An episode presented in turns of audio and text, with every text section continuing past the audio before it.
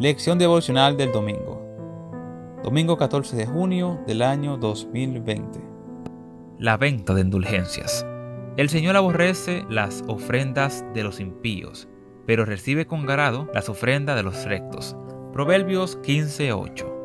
En 1513, el príncipe Alberto Vanderburgo llegó a ser arzobispo y administrador de 16 Hallsberg Stars con solo 23 años. Un año después era también arzobispo de Magnusia y el primado de Alemania.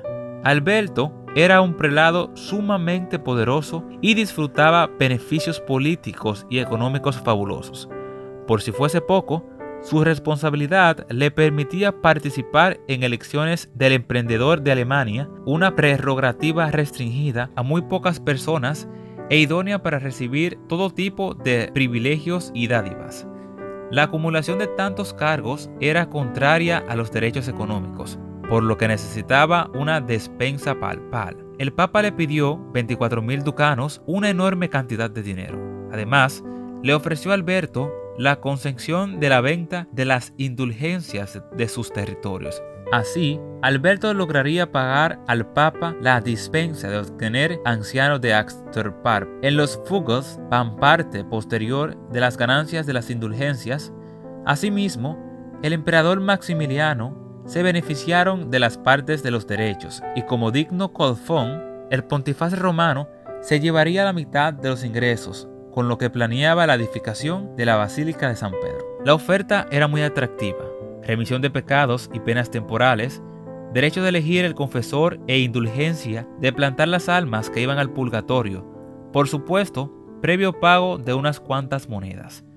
Para atraer compradores, se dignó John Telstel, un monje dominico, quien montaba todo tipo de espectáculos religiosos para persuadir a la gente de adquirir anhelados documentos.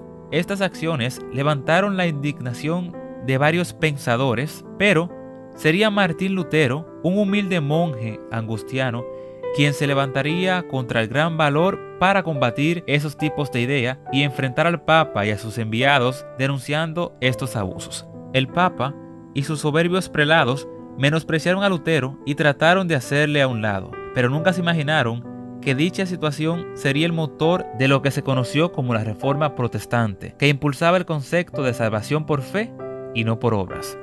Pretender ser salvos a través de acciones humanas es un engaño. Nadie puede obtener salvación a través de sus obras.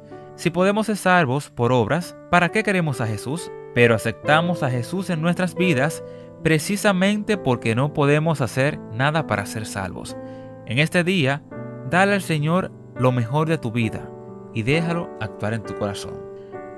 Esto fue la lección devocional del domingo domingo 14 de junio del año 2020. Esperando que dejes al Señor ser Dios en tu vida.